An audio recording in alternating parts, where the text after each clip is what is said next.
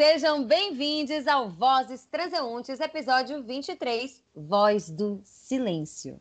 Para você que está chegando agora, nós somos vozes que buscam preencher espaços vazios através da leitura de pessoas que abraçam o feminino. Eu sou Raíssa Xavier e essa é a minha voz. Vozes transeuntes resgata o costume da leitura e da escuta, reaproxima os sujeitos através da poesia das palavras. Nossas vozes estão aqui e em qualquer lugar.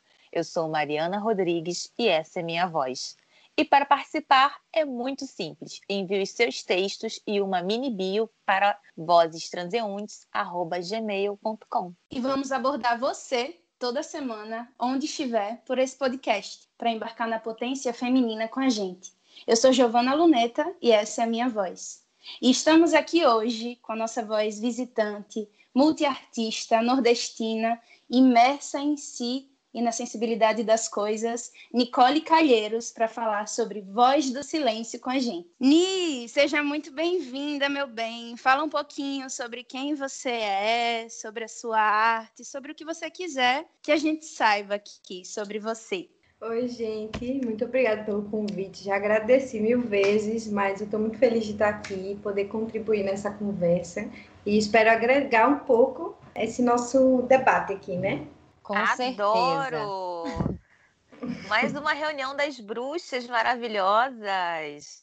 Que bom que eu pude participar dessa dessa vez. Ô, Nick, você é estudante de história, né? E você também, não sei, você se considera feminista? Como é sua luta? Como é que você desenvolve a, as suas artes, né? Que eu sei que você tem uma paixão tanto pela música como pela escrita. Queria que você contasse um pouquinho mais desse seu processo, já vindo aí do, da sua escolha, né? Da sua profissão e até chegar nesse desembocar, né? Nesse desaguar de arte que está aí envolvido em você. Então, sim, eu faço história e a minha relação com o feminismo, claro, eu sou feminista, mas mais do que me entender como mulher nesse mundo, como indivíduo, né, essa coisa mais individual, é, eu busco estudar o meu papel como uma mulher branca, cis, diante de uma sociedade, dessa sociedade, né,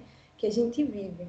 E aí eu trouxe até, é, e aí eu queria até falar de Angela Davis, que é uma autora que eu gosto muito. Ela é uma filósofa marxista norte-americana, que ela fala sobre isso, né, no seu livro Mulheres, Raça e Classe, que a luta de mulheres brancas e mulheres negras, por exemplo, elas se distanciam quando se leva em consideração a bagagem histórica, né?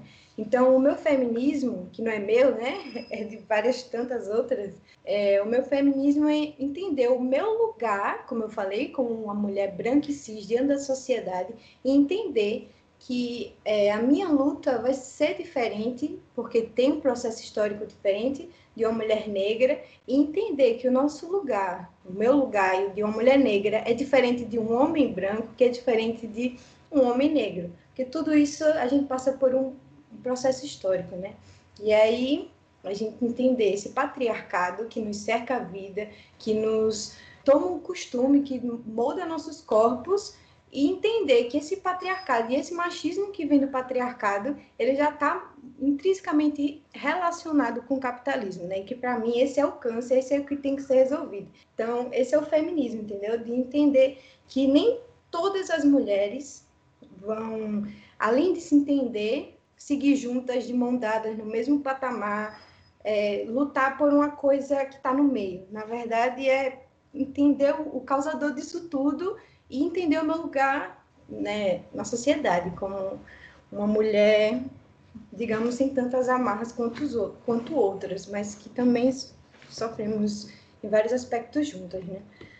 Com certeza. E aqui a gente vem com um tema, né, de voz do silêncio. E aí você já começa até falando sobre essa esse reconhecimento da nossa luta, né? E eu sei que na nossa, na nossa outra conversa a gente falou muito desse seu processo na arte, né? No seu processo que é muito íntimo, que você, você sempre prefere se resguardar, talvez ficar um pouco mais sozinha, curtir uma solitude, né? E, e se aprofundar nesse seu processo mais intimamente. Mas quando você traz essa primeira questão das, da, do nosso processo, né, da gente ter essa consciência que os nossos processos são totalmente diferentes, me vem essa coisa do silêncio da mulher na história. Interessante isso, né? Porque quantas vezes né, a mulher não foi silenciada? E de repente eu estou associando esse tema, talvez até expandindo um pouco mais, não estava nem esperando isso, uhum. mas me bateu essa sensação aqui. Mas eu queria que você falasse um pouco também sobre esse seu silêncio, para a gente entender um pouquinho mais de você e a gente poder falar mais sobre isso eh, durante esse podcast. Então, como eu havia dito, é, cresci sozinha. Morei a vida toda com a minha mãe, só eu e minha mãe. Então, a minha infância foi um, um, tanto solitária. Aí eu já digo solitária porque não dependia de mim. Não era uma coisa que eu discernia, né? Quando criança, se eu queria ficar só ou não. Simplesmente foi e é, com o tempo eu consegui abraçar isso como minha amiga, né? A solidão e acabar chamando ela para uns encontros eventualmente e chamar ela de solitude nas íntimas, né? E aí nesse crescimento que eu tive, muito só, assim, muito só porque eu digo, minha mãe era uma só, é uma mulher foda, foi uma mãe foda, é uma mãe foda. Nesse processo de crescer só, eu me descobri e me descubro até hoje. Ah, é, é muito. Eu acho o nosso tema ele é muito interessante, né? Essa voz do silêncio. Eu acho que o silêncio ele faz parte da, da vida de todas nós, né? Como a Rai falou, o silêncio na história, né? As mulheres silenciadas, muitas vezes silenciadas, inclusive nos dias de hoje, né? É um silêncio prolongado, uma história que faz parte do presente. E Ni, você, enfim, você é uma artista que eu admiro e como como a Rai falou, você tem essa pegada mais intimista, né? Dá para ver que a sua arte é muito sua. Eu sempre percebi isso e sempre te admirei assim mais de longe, né? E aí eu queria que você falasse sobre o silêncio na sua arte. Se você tem algum texto para ler para gente, para a gente entender um pouquinho mais sobre como o silêncio, como essa, esse estar em você, com você, quando você traz a sua infância. Se você tem um texto para representar isso para a gente aqui hoje. Sim, Gi. É, então, com, com essa solidão que eu tive primeiro contato com a música quando pequena, eu nunca tive contato muito com a poesia ou com a forma de escrita. Meu primeiro contato com a arte foi em relação à música, que não deixa de ser uma poesia, né? Uma poesia cantada. Minha experiência com a escrita foi uma coisa mais de válvula de escape, assim, de eu preciso botar isso para fora, eu preciso cuspir isso que está aqui dentro e eu vou cuspir isso para mim, entendeu? Não, não, não vou cuspir para que seja entendido por outra pessoa, porque é uma coisa muito subjetiva, né? como eu tinha falado também, que a palavra é uma castração do nosso subjetivo, né? A gente nunca vai conseguir expressar corretamente exatamente o que a gente está sentindo. Então, a gente tem palavras para tentar dizer mais ou menos o que a gente quer dizer. Dizer que ama, mas saber que dentro da gente é muito mais forte do que aquilo, né? Então, a gente tem essas palavras. Enfim, eu tenho sim um textinho que eu trouxe, um pedacinho de mim, que é um, um, um filho que me representa bastante, que eu não falo nem filho, porque eu não criei ele, eu não sentei e falei, ah, eu vou criar um filho. Eu simplesmente pari. simplesmente pari do jeito que eu estava me sentindo. Então é uma coisa que é muito pessoal e talvez não não diga muito assim de cara. Ele precisa ser melhor entendido, entendeu? Tem que sentar e conversar com ele, pegar na mãozinha dele e falar, ô oh, meu filho, o que, que você quer dizer, entendeu? Talvez você interprete ele de outra forma, porque a gente interpreta as coisas de acordo com a nossa vivência, né? E ele fala mais ou menos disso. Eu posso ler? Com certeza, por favor. Por favor. É uma honra. Vou ler ele devagarinho, mas eu espero que ele seja bem acolhido por vocês e por todos os ouvintes, né? O nome do texto é Arrotos, Nirvanas e Amores. Não seria descabido relacionar minhocas ao nirvana se você nutre curioso afeto por tais. Dos traumas poéticos aos fascínios, a epopeia é a narrativa individual, célebre, que se desenvolve na ponta dos dedos quando, em pequenos saltos, estas compõem um cântico ensurdecedor no tampo cavo de uma mesa improvisada. A realidade é particular, como a minha, a sua. Os traumas são tantos e as formações diversas Sua mãe, se é que teve uma, lhe fomenta desejo e lhe veste de fetiche, enquanto a minha alimenta um fundo vazio, âmago retraído. O rastro transversal que insiste esbravejar em seu ventre, subitamente lhe curva o espinhaço, a dispor do perdão, a suplicar maternidade, sua regressão. Do que importa essa imposição desleal se não é de fato sentida? Eu sei do que vivi, e se alguém relaciona minhocas ao nirvana, esses tantos olhos me cercam de mansidão. E aí, esse texto, é, ele vai falar sobre essa, tanto essa forma de cada um tem sua experiência pessoal, quanto é, em que você acha esse conforto, o que é o seu nirvana, entendeu? Quando eu digo que se, se alguém relaciona minhocas ao nirvana, assim, você não sabe o que essa pessoa passou. É, é claro que é, uma, é um exemplo bem exagerado, mas foi o que eu estava sentindo na hora, e é isso. E também o nosso mas, lugar de conforto. Sim, mas sabe o que, que me tocou agora? Eu vou fazer uma.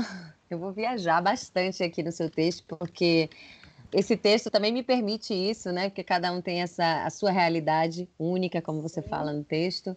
Mas me veio essa imagem da minhoca, né? A minhoca que é um, um bichinho que ele vive lá na terra, e me veio como se eu fosse essa minhoca.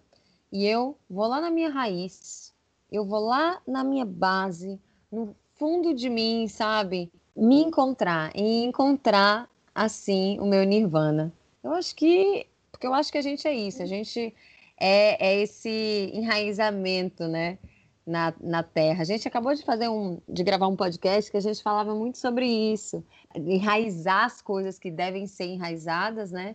E deixar ir o que deve sair, né? Que não, não, não nos serve mais. Então, é muito forte isso que você traz. Sim, e assim, tanto isso que você falou, eu achei lindo essa, essa observação que você fez quanto de entender que essas experiências que a gente teve, que são tão individuais, é assim, é a narração da nossa vida, né? A narração das nossas ações. É um poema extenso, é um poema que representa a nossa coletividade, que representa tudo que a gente passou e que é tão único, né? Ai, gente, que lindo! Eu tinha comentado na nossa última conversa sobre como como é difícil às vezes a gente reconhecer a nossa individualidade nesse mundo tão tecnológico, né? Eu estou sempre postando as minhas coisas no, no Instagram, minhas poesias, sempre aparecendo. E aí, às vezes, eu, quando eu preciso ficar mais comigo, mais sozinha, ou produzir uma arte que seja só para mim, que ninguém precise ver, eu sinto que está faltando alguma coisa, como se eu precisasse expor isso para as pessoas, né? Como se esse hábito virasse um vício. E aí eu olho para mim e falo, não, esse não é, esse não é o caminho que você quer com a arte, né? Que você quer seguir com a arte. E aí eu volto para o meu eixo e para mim, para minha individualidade, para minha história e percebo que não deve ser um vício, né? Deve ser algo que a gente quer fazer, compartilhar ou não com as pessoas. E aí, nessa conversa tão tão especial sobre solitude, eu queria ler para vocês um texto da Riane Leão. É um texto curtinho, mas eu acho tão, tão especial, acho que é uma reflexão muito importante. Eu posso ler para vocês? Claro, por favor. Mais eu, acho, eu acho que todo texto da Riane Leão tem que ser lido, né? Porque é sempre uma grande reflexão. Jogadores, Gi. Com certeza. Ela é maravilhosa. Demais. vou ler aqui para vocês. Qual o seu medo? Toda vez que a pergunta vem, a maioria de nós diz que teme ficar sozinha. Me preocupa esse assombro que temos de nós mesmas. E como nos foi ensinado que não podemos caminhar. E como a pior solidão é estar cercada de pessoas que não nos compreendem. Mas preferimos manter assim. O meu maior medo é viver a vida inteira sem quebrar essas correntes. Riane Leão. E eu acho que esse nessa parte que fala assim, é estar cercada de pessoas que não nos compreendem, eu lembrei muito da fala da, da Nicole, dizendo que queria que a gente acolhesse né, o texto que, que ela leu, que ela compartilhou com a gente, essa individualidade dela. E eu acho que é, é sobre isso, né? Às vezes a gente se submete a estar com pessoas que não nos ouvem, que não nos leem, que não nos recebem. E assim, Tem tanta coisa para falar sobre sobre a Nicole, sobre a gente, sobre mim. Quando você falou, Gi, sobre quando você está no processo criativo e está só você mesma com a sua cria e você sente aquela falta de compartilhar ou sente que está faltando alguma coisa, talvez seja esse compartilhar, é, e depois você retoma e fala, não, não é exatamente isso, não é por esse caminho. Justamente isso, porque eu sei que você posta bastante, por exemplo, suas poesias. E assim, você deve sentir uma diferença se você posta poesia é, só com voz e sem nenhuma foto ou sem nenhum vídeo, ou simplesmente a foto da sua poesia, e você nota a diferença de que quando você posta ela declamada por você, falada por você. Às vezes as pessoas querendo prestar atenção exatamente no que você tem a dizer, mas no que você está dizendo, entendeu? No que você está fazendo. E aí essa questão de não ser compreendida daquele seu filho tão precioso não ser visto da forma que você quer ver. Eu acho que quando eu produzo as coisas ou quando você mesmo diz que não é bem por aí que tem que seguir é, e continua produzindo para você mesma, quando eu estou sozinha e, e, vomito minhas coisas e nem penso em mostrar para outra pessoa, não é porque eu sei que aquilo não vai ser compreendido da forma que eu escrevi. E é claro que os escritos e as poesias e tudo têm interpretações diversas por quem lê. Como eu falei, cada um tem a sua vivência. Mas às vezes aquilo é tão pessoal que nem um pouquinho vai ser interpretado da forma que você queria e até assim passado totalmente por cima, um olhar por cima. Que nem você ouvir um samba, né? Você ouvir o samba é uma cadência linda, é, um, é uma delícia. Mas você olhar para a história do samba e ver que ele é tão agente, aquelas viajei completamente aqui, né? Mas de ver que ele ele enraizou num, num processo histórico tão difícil, entendeu? Tá aqui com a gente, o samba emergiu e se transformou aqui no Brasil por volta de 1860, onde a gente estava em meio à escravidão. Então, assim, é, é olhar por cima só, né? Não é olhar o que tem dentro. E a pessoa só vê o que está por cima. É verdade. As eu adoro sociais... quando vem historiador aqui, que dá dados históricos que só assim reafirmam toda a nossa conversa. Obrigada, Nicole. Mas fala, Rai, desculpa, eu te interrompi, amiga. Não, eu ia falar que é justamente isso, né? As redes sociais é. Nem sei se chega a ter 1% da nossa verdade, né? Da nossa história. Pouquinho. É, é realmente. Normalmente só as partes boas, né? Claro que a gente não está indo profundamente, nem todo mundo vai entender a gente profundamente, mas isso é realmente uma questão muito pessoal, essa questão do compartilhamento. Eu muitas vezes preciso compartilhar, preciso publicar para eu poder me livrar daquilo. Eu acho que é como se eu tivesse uhum. queimado um texto, sabe? Na minha, na minha concepção. Então, muitas vezes é essa publicação que me libera daquele sentimento que eu estou precisando jogar fora. Então, tem gente que queima, né, os textos, tem, enfim, tem vários processos, acho que isso é bem pessoal e é muito bonito ver os processos de cada um.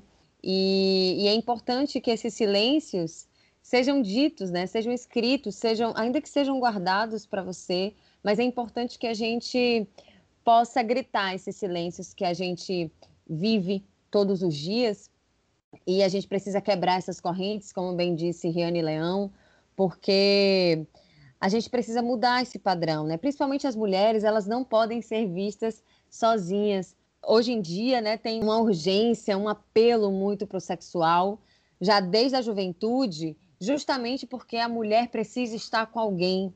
E aí começa pelo apelo sexual. E foi um texto sobre isso que eu trouxe hoje, sobre essa, essa coragem de estar sozinha. Um texto da Maria Gabriela Saldanha, que é uma escritora, não conhecia, na verdade, pesquisando sobre essa questão da solitude da solidão, eu encontrei um texto dela chamado Solitude é povoar a sua própria solidão. E eu vou ler só uns trechos, tá? Porque o texto é bem grande, mas é muito interessante. Depois pesquisem aí, Maria Gabriela Saldanha. Vamos lá. É preciso ter coragem de estar sozinha também e sobre isso ninguém nos ensinou. Ninguém vai nos ensinar. Há uma normatividade rígida se impondo sobre a afetividade feminina, mas dessa vez não fala de castração. Simula liberação.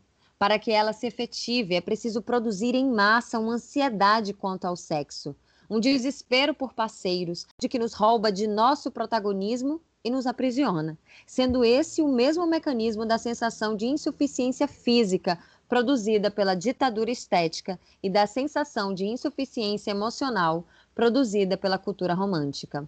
A quem a insuficiência sexual está servindo? A quem o patriarcado serve? Falar disso, embora seja claramente um questionamento sobre até que ponto nossos corpos e sentimentos são realmente e apenas nossos, fatalmente soará como moralismo. É assim que querem que vejamos. Resta claro como o patriarcado subverte os nossos processos e rouba a cena que jurávamos protagonizar. Quantas outras causas pensamos alavancar e correm esse mesmo risco? Ou já foram sequestradas e ainda não percebemos? Diante de um sistema que corrompe e usurpa até mesmo a ideia do empoderamento por meio de uma sexualidade mais livre em prol do prazer masculino, o que parece definitivamente libertário? Respondo: o triunfo sobre essa ansiedade por parceiros e pela consagração sexual dentro do jogo de falsos privilégios dados à mulher. É no estado de solitude que essa solidão devastadora e insaciável perde a força. É quando tomamos coragem de romper com a obrigatoriedade de um parceiro, com esse desespero por companhia e afirmação sexual que finalmente podemos empregar nossa energia em atividades diversas, que nos permitam tomar o mundo, que nos apresentem uma perspectiva de igualdade de gênero a respirar fora da guerra dos sexos. Ou o contrário, é quando empregamos a nossa energia em atividades que nos façam tomar o mundo, que nos apresentem uma perspectiva de igualdade de gênero respirando fora da guerra dos sexos, que tomamos coragem de romper com a obrigatoriedade de um parceiro com esse desespero por companhia. De qualquer modo, é preciso autoconhecimento. A nossa intimidade sempre foi objeto de disputa e controle, nunca nos pertenceu. Parece improvável que realmente a gente venha conhecer relações mais saudáveis e justas, sem que haja uma retomada e reconhecimento dessa intimidade para que nunca mais fique ao cálculo dos interesses culturais, sociais e econômicos traçados pela supremacia masculina. Precisamos nos explorar mais. Somos um universo desconhecido para nós mesmas. Aprender a ficar só e a ser por inteiro, virando o tabuleiro da manipulação afetiva e sexual, pode ser um passo determinante para nos desintoxicar de séculos viciadas em submissão, competição e aprovação. Se mesmo o nosso protagonismo em algumas questões pode ser uma ilusão de ótica, aprender a estar consigo e preencher-se de companhias não sexuais, notem como a sororidade é imprescindível. De objetivos que nos obriguem a ir além de nós e que restaurem o óbvio, não somos as nossas emoções, nós temos as nossas emoções. Podem ser os únicos passos concretos para a descolonização e autodeterminação femininas. Nossa, eu adorei esse texto. Amei também, amiga. Nossa, e ah, demais, eu... né, gente? Muito. Eu dei uma viajada aqui. Fui longe, tá, gente? Na... Vou fazer o um comentário aqui. Que hoje, essa reunião das bruxas, a gente está viajando muito, né? Uhum. Você sabe que eu estava pensando aqui um, um, paralelo também, lembrando é, que a gente estava falando com a Vanessa, né, no, no outro episódio, e ela é artista plástica, artista visual, e eu estava pensando assim, ela é uma mulher, é artista, e ela, hoje em dia, nós temos né, o direito de estar, de estarmos expondo numa galeria enquanto artistas. Mas até uns séculos atrás, a gente só poderia estar no museu sendo retratada por um pintor homem e provavelmente com alguma espécie de nu. E que a gente brigou e hoje em dia a gente está ocupando um outro lugar, né? Não, eu não digo ainda que eu, acho que nenhum campo é igual homem e mulher. Eu acho que no campo artístico isso também não é diferente, infelizmente. Mas eu acho que a gente está brigando e conseguindo mais, mais voz e mais espaço.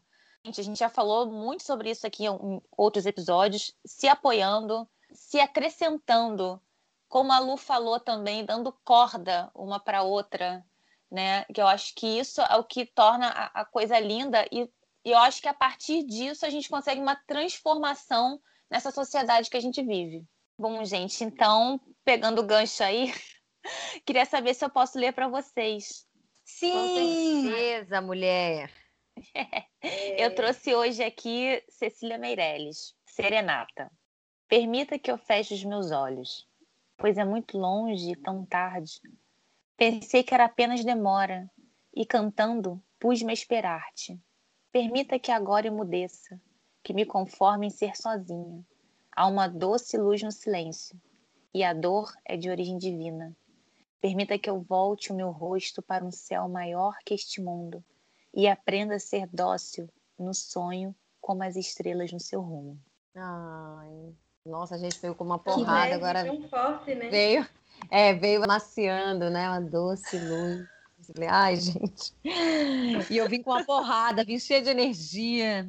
Cecília, maravilhosa. Lindo, lindo demais. Eu continuei pensando aqui, tô no assunto passado ainda, de que você falou que você, particularmente, precisa postar aquilo que você produz. Mas assim, talvez eu tenha tido esse insight agora, esse estalo agora, depois de que você leu aquele texto muito forte, muito bonito, de que eu sempre admirei essa arte da eloquência, sabe? De poder se comunicar, de transmitir aquilo que você quer dizer e ainda assim com um, uma certa persuasão, né? Então, talvez eu não me sinta confortável nesse lugar de compartilhamento porque eu não consigo, ou talvez eu nunca tenha tentado escrever para que a outra pessoa entendesse, entendeu? Mas só cuspir mesmo, como eu já havia falado. Mas aí eu acho que esse tipo de arte de você conseguir se comunicar é incrível, entendeu? Eu admiro demais todas vocês. E eu acompanho é, especificamente o trabalho da Gi e eu fico encantada com você transmitir aquela mensagem clara e atingir tantas pessoas, entendeu? Mas, Nick, deixa eu te falar uma coisa. Você consegue também atingir. Olha só que você me despertou. Essa onda da minhoca que você me trouxe me fez olhar profundo para mim, me fez olhar profundo para as minhas raízes e pensar, cada um tem sua história. E eu tô lá, ó, eu tô, ninguém aqui me conhece tão bem quanto eu mesma me conheço. E eu acho que a gente não precisa estar tá explicando muitas coisas. Muitas vezes eu escrevo alguma coisa e vamos supor, ah, sei lá, escrevi porque eu estava ferida no relacionamento. Mas o que eu coloco ali naquele texto nem sempre é explicativo, tá? E muitas vezes a outra pessoa fala: Nossa, eu achei isso lindo e me remeteu à minha mãe, sabe? E isso é tão interessante, porque assim, quando eu compartilho, é, eu também não estou esperando essa resposta, eu só quero me livrar daquilo. Como, assim como você vomita as palavras, eu também vomito para o exterior. Eu posso nem, nem, publicar numa rede grande, posso publicar, posso mostrar alguém, quero ler aquele, quero me livrar daquele, aquele lugar, daquele, aquelas palavras, sabe, daquele sentimento.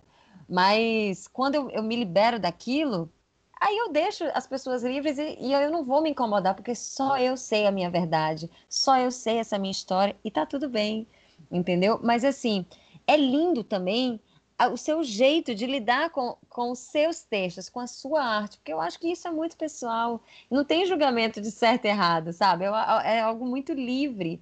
E é lindo isso também. E eu queria pedir para você, a gente já está chegando ao final, perguntar, né, com muita humildade, com muito carinho, se você gostaria de ler mais alguma coisa para a gente, se você gostaria de cantar alguma coisa para a gente algo que você sinta do seu coração, que eu sei que é uma é muita coragem a gente expor esses escritos tão íntimos, essa arte ainda que é tão sua, mas se você quiser compartilhar com a gente, vai ser um prazer. É, eu gostei, eu gostei muito da forma como vocês abrem espaço para os seus convidados, no caso eu nesse lugar de convidada. E como eu havia falado na nossa outra reunião, é, é, foi a primeira vez que eu falei aquele texto em voz alta que eu acabei de ler e vocês receberam muito bem, entendeu? Mas se vocês me deixarem, eu queria ler só um trechinho de um texto que não é meu, é do livro da Virginia Woolf, dessa questão de você botar para fora o que você está sentindo e a outra pessoa conseguir captar aquilo não da forma que com o que você sentiu, mas de você vivenciar, de você é, um mergulho na vivência, entendeu? E eu acho, eu acho que eu me identifico humildemente, claro que não na escrita, mas nessa questão de você só falar o que você está sentindo e a outra pessoa vai pegar aquela a sua descrição do ambiente e do sentimento e vai acolher para ela, entendeu? E aí, um trechinho que eu peguei sim, sim. Foi, foi da Virginia Woolf, do livro Mrs. Dalloway, que é uma, o livro todo é um capítulo, não existe capítulo, é uma escrita de fluxo de consciência que vai passando de pensamento para pensamento como se a gente estivesse dentro da cabeça dela, né? Um narrador onisciente dentro da cabeça dela de todos os outros personagens. E aí, o contexto é que ela está ajustando um vestido para a festa que ela vai dar mais tarde. E aí, costurando, ela fala assim: a fala não, pensa. A tranquilidade tomou conta dela. A paz, o contentamento, enquanto a agulha, puxando devagar a seda até a suave pausa, juntava as dobras verdes e as prendia, delicadamente à cintura. Tal como é um dia de verão, as ondas se formam, se desequilibram e arrebentam. Se formam e arrebentam. E o mundo todo parece estar dizendo: Isso é tudo, de modo cada vez mais grave, até que mesmo o coração pulsando no corpo estendido na praia sob o sol também diz: Isso é tudo. Não temas mais, diz o coração, não temas mais. Lançando seu fardo em algum mar, que suspira coletivamente por todas as mágoas, renova, retoma, recolhe e deixa tombar. Então, é, ela faz essa conexão de um sentimento, de uma lembrança do passado, só pelo fato da agulha entrando e saindo do tecido, ela lembra dessa onda que ela se forma e se tomba, e lembra desse verão, desse sentimento que ela teve no passado. E eu acho que é mais ou menos por aí, quando eu tô só, entendeu? Sim, eu acho tão bonito, né? Porque às vezes a gente está com o nosso silêncio, e nesse silêncio a gente consegue se transportar e escutar outras coisas. A gente pode escutar até o barulho do mar. Então, o silêncio, ele também tem um barulho. Você já pensou sobre isso? Ó, deixei aqui uma reflexão para vocês, hein, gente? é, o meu silêncio é voz por ser ouvido, né? Nem que seja ouvido por mim mesma, ele tem aquela potência porque aquele silêncio não é vazio, aquele silêncio contém tanta coisa. Que coisa mais linda essa conversa. Eu tô assim, tão feliz. Hoje eu acho que eu nem vou acessar o Instagram, vou escrever só para mim, sabe? Tô bem nessa vibe. E eu agradeço tanto por essa conversa, agradeço a Nicole, porque presenteou a gente, né, com esse primeiro momento da vida dela, lendo esse texto, um texto dela, né, de sua autoria, um texto de tamanha complexidade que ela ela jogou assim nos nossos braços, né? A gente recebeu com muito carinho. Então, Ni, eu te agradeço demais por você ter topado. Eu sei que foi um, um desafio para você, foi uma experiência nova. E eu agradeço muito por você ter permitido, né, que a gente fizesse parte dessa, dessa sua experiência. Como você falou, é um desafio para mim estar tá aqui me abrindo e eu agradeço muito por vocês terem sido tão acolhedoras entendeu? E ter me dado esse espaço, ter segurado na minha mãozinha, falado, vamos, entendeu? Então, muito obrigada a você. Ai, coisa mais linda, Ani. Obrigada a você, que é uma mulher tão maravilhosa, tão potente. E para você que está escutando a gente, que escreve e também se identifica com o feminino, é só enviar para a gente um e-mail com seus textos e a sua mini bio para vozestranseuntes.gmail.com. Muito obrigada por estar com a gente e até o próximo episódio.